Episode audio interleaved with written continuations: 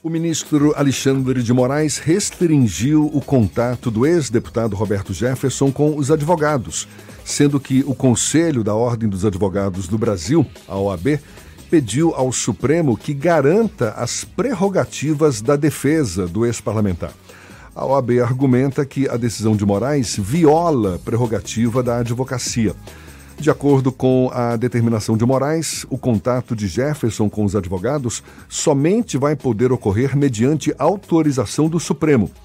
Quase duas décadas após denunciar o escândalo do mensalão, o mesmo personagem prota protagoniza agora o tão comentado episódio dos tiros nos policiais federais. Bom, a gente fala mais sobre esse assunto com o presidente do Instituto Não Aceito Corrupção o procurador de justiça Roberto Liviano. Prazer tê-lo aqui conosco. Muito obrigado por aceitar nosso convite. Bom dia, Roberto, tudo bom? Bom dia, tudo bom? Prazer conversar com vocês também. Semana importante para a história do país e todos nós assistimos estarrecidos a essas cenas ocorridas aí no último domingo.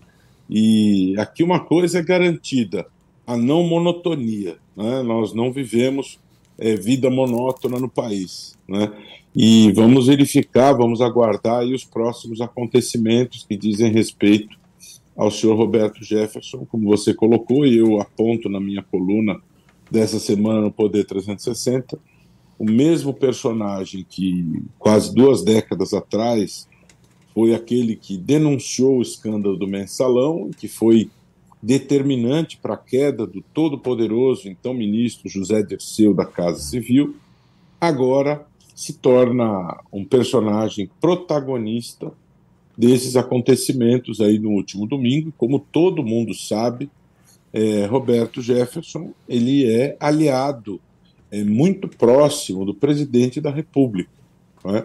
Aliado próximo, são muitas as fotos entre os dois o presidente rapidamente veio a público dizer que não havia nenhuma foto entre eles, mas são dezenas as fotos deles juntos. A base parlamentar do PTB é, tem votado de maneira fiel aos interesses do governo. Né? Tanto é assim que Roberto Jefferson se apresentou como pré-candidato à presidência da República, não pôde ser candidato em virtude de condenação criminal, e quem o substituiu na corrida presidencial foi o senhor Padre Kelmon, e que todos nós vimos que nos debates em que ele participou, funcionou como uma candidatura auxiliar ao presidente. Né? Então, essa é uma situação, é, no mínimo, desconfortável para o presidente, que rapidamente, o que não é usual, determinou a ida do ministro da Justiça para o local do, do evento no domingo, inclusive com um desfecho que não é usual, que foi a não preservação do local, né? que nós tivemos toda aquela cena chocante. Então, acontecimentos graves, é, aí faltando poucos dias para as eleições, no domingo, segundo turno da eleição presidencial, e também o segundo turno para as eleições para o governo dos estados em que as eleições não se resolveram no primeiro. Então, fortes emoções à vista. É, e é como você disse, né? De monotonia a gente não morre. Cada dia um fato novo aí para a gente degustar, mesmo que às vezes provoque indigestão. Mas, Roberto, como é que você avalia essa decisão do ministro Alexandre de Moraes de restringir o contato do ex-deputado Roberto Jefferson com os advogados? Olha, é, eu não tive acesso a essa decisão, não li a decisão, e, e é difícil você comentar algo que você não conhece. Mas o que me parece que deva ser ponderado, logicamente que o Conselho Federal da OAB tem que cumprir o seu papel e todo, toda pessoa acusada ela tem direito assegurado à ampla defesa, qualquer que seja o delito cometido. O direito à ampla defesa é um direito constitucional. Se você não tem assegurada a ampla defesa, existe um risco grave, um risco sério de invalidade de quaisquer atos. Né? É, existe o risco sério, inclusive, e de questionamento da, da juridicidade da própria prisão. Então, é necessário que se leve em conta esse conjunto de, de princípios garantidores da ampla defesa, que são princípios constitucionais. No entanto, não se pode desconsiderar também, eu não sei qual é o fundamento, como eu disse, mas não se pode desconsiderar também é, a gravidade da situação de ter sido a Polícia Federal é, recebida a tiro pelo senhor Roberto Jefferson. Foram 50 tiros de fuzil, três granadas, ou seja, uso de armamento é, privativo das Forças Armadas. Né? Eu não tenho noção de qual foi o fundamento utilizado pelo ministro Alexandre de Moraes, a quem eu muito respeito, se de alguma maneira ele vislumbra algum risco à segurança nacional, porque o senhor Roberto Jefferson, infelizmente, nos últimos anos, tem se dedicado a disseminar o uso de armas, tem se dedicado a praticar atos atentatórios à própria estabilidade democrática, tem ameaçado os ministros. Então, é necessário verificar qual o fundamento disso, né? porque a ampla defesa e a liberdade de expressão, lógico que são garantidas constitucionalmente, mas nós sempre precisamos nos lembrar que as garantias e os direitos, eles não são ilimitados. Vamos pegar o caso, por exemplo, vamos examinar o caso, por exemplo, de Daniel Silveira. É, o grupo de apoio ao presidente, o próprio presidente, reagiram fortemente dizendo que Daniel Silveira foi uma pessoa injustiçada.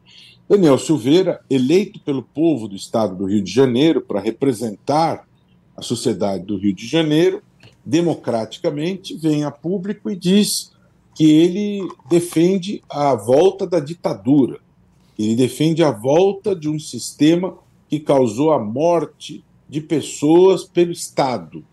Ele defende a ruptura do Estado democrático de direito. Ora, é, nenhum parlamentar tem o direito de vir ao púlpito, de vir ao plenário, de usar da palavra para defender a morte de mulheres, de defender a morte de negros, de judeus, de quem quer que seja, muito menos defender a morte da democracia, que, aliás, a meu ver, é pior, é mais grave do que defender a morte de certos grupos.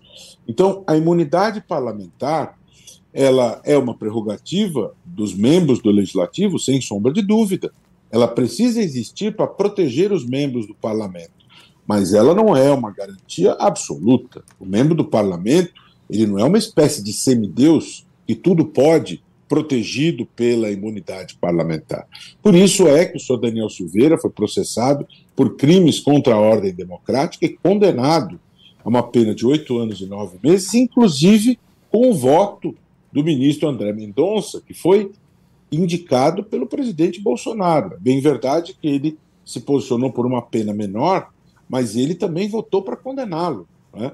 Então, eu estou só estabelecendo esse paralelo porque é, defende-se de uma maneira inflamada a questão da liberdade. Eu sou um defensor da liberdade, sim, é, e os parlamentares têm direito à liberdade de expressão, a, a a imunidade, mas esse não é um direito ilimitado. Né? Então, o acesso a, um advogado, a ampla defesa, é protegido pela Constituição, sim, mas nenhum direito ele é ilimitado. Então, é necessário verificar os fundamentos dessa restrição que foi estabelecida pelo ministro Alexandre Moraes. Eu não tive acesso a essa decisão, não li, né?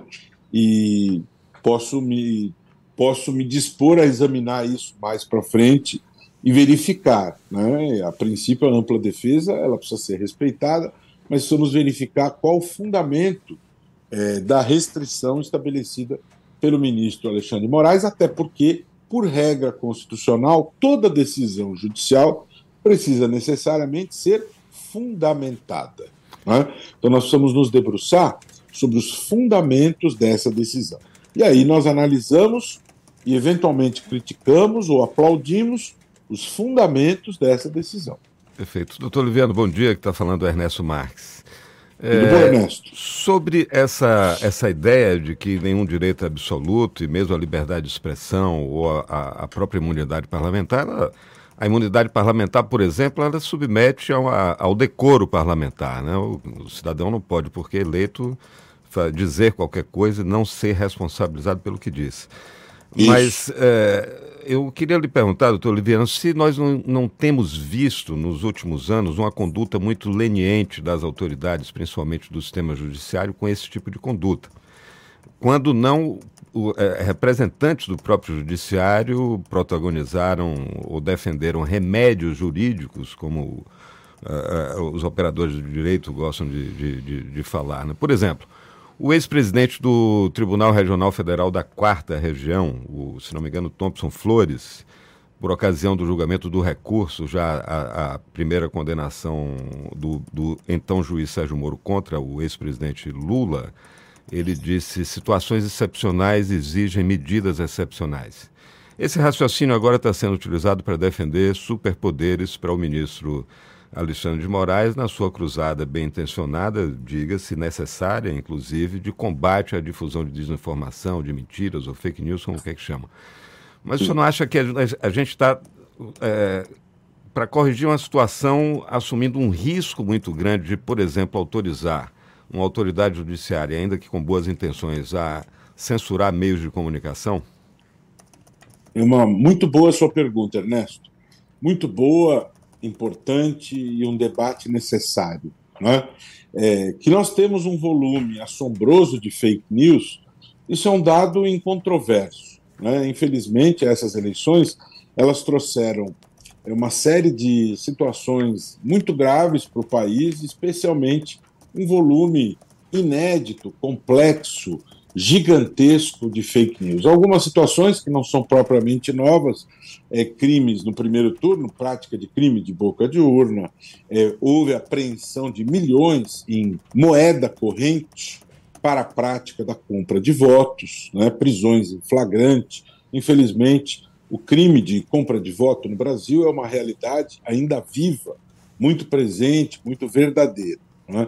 Mas as fake news, a difusão da informação falsa, visando enganar, iludir o eleitor, isso desequilibra uma eleição, porque forma uma percepção equivocada da realidade, tem sido praticada num nível superlativo inimaginável.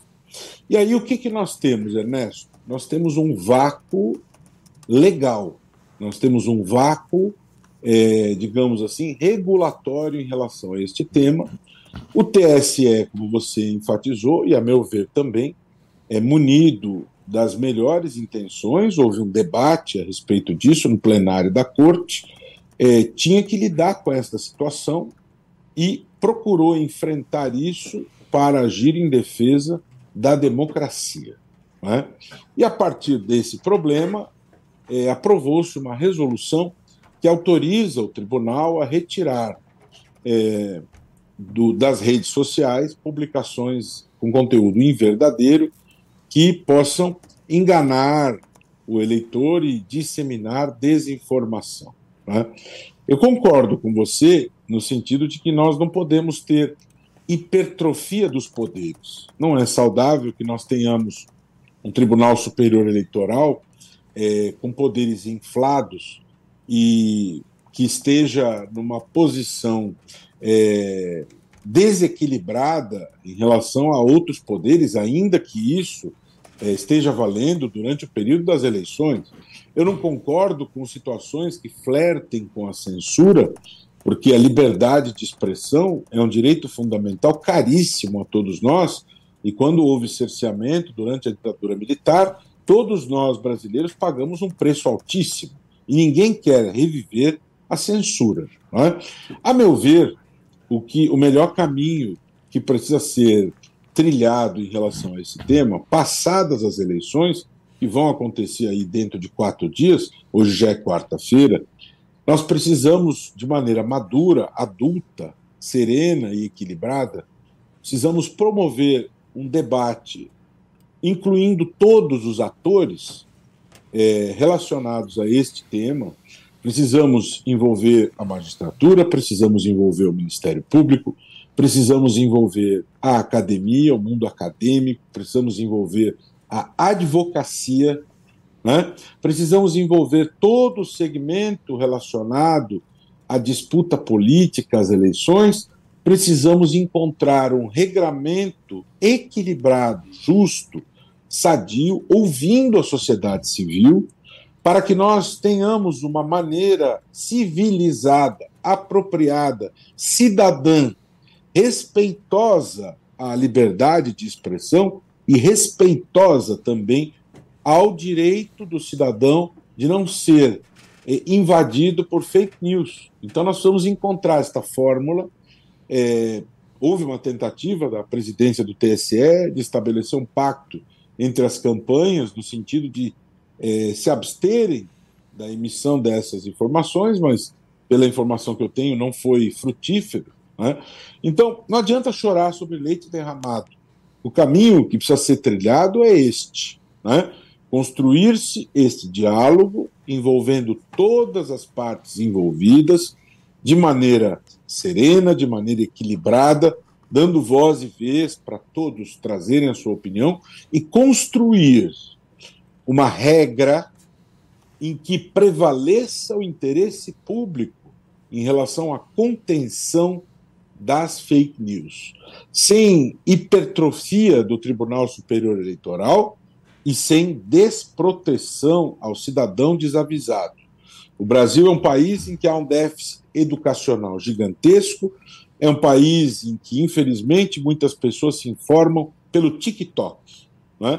Então, essa ingenuidade, essa desinformação podem levar a efeitos nefastos, perversos nas eleições. E nós não queremos isso, porque o, as escolhas feitas nas eleições vão repercutir ao longo de quatro anos, vão repercutir na gestão da política pública da saúde, da educação, do saneamento básico que falta para metade da população, vão repercutir para uma série de questões ambientais. O Brasil postula ingressar na OCDE e sem fazer a lição de casa na preservação do meio ambiente, no combate à corrupção, o Brasil não será aceito na OCDE. Então é necessário ter cuidado ao lidar com esses temas para que nós não nos arrependamos nos próximos quatro anos, né? porque tudo isso impacta é, para a sociedade brasileira como todo um país em que tem que lidar com a grande chaga da desigualdade social, que é o nosso grande drama, o nosso grande problema. Roberto Liviano, procurador de justiça, também presidente do Instituto Não Aceito Corrupção. Muito obrigado pela sua disponibilidade, pela atenção dada aos nossos ouvintes. Bom dia e até uma próxima, então. É sempre um prazer conversar com vocês, ter muito carinho pelo povo da Bahia. Prazer é, dar essa entrevista para o Isto é Bahia. E até a próxima. Convido quem está nos ouvindo, nos acompanhando, a me seguir no Instagram, no Roberto Livianu Oficial e também o Instituto no perfil Não Aceito Corrupção. Forte abraço e até a próxima. E essa conversa também vai estar disponível logo mais na íntegra nos nossos canais no YouTube, Spotify, iTunes, Deezer e Instagram. Agora, 8h44 na tarde FM.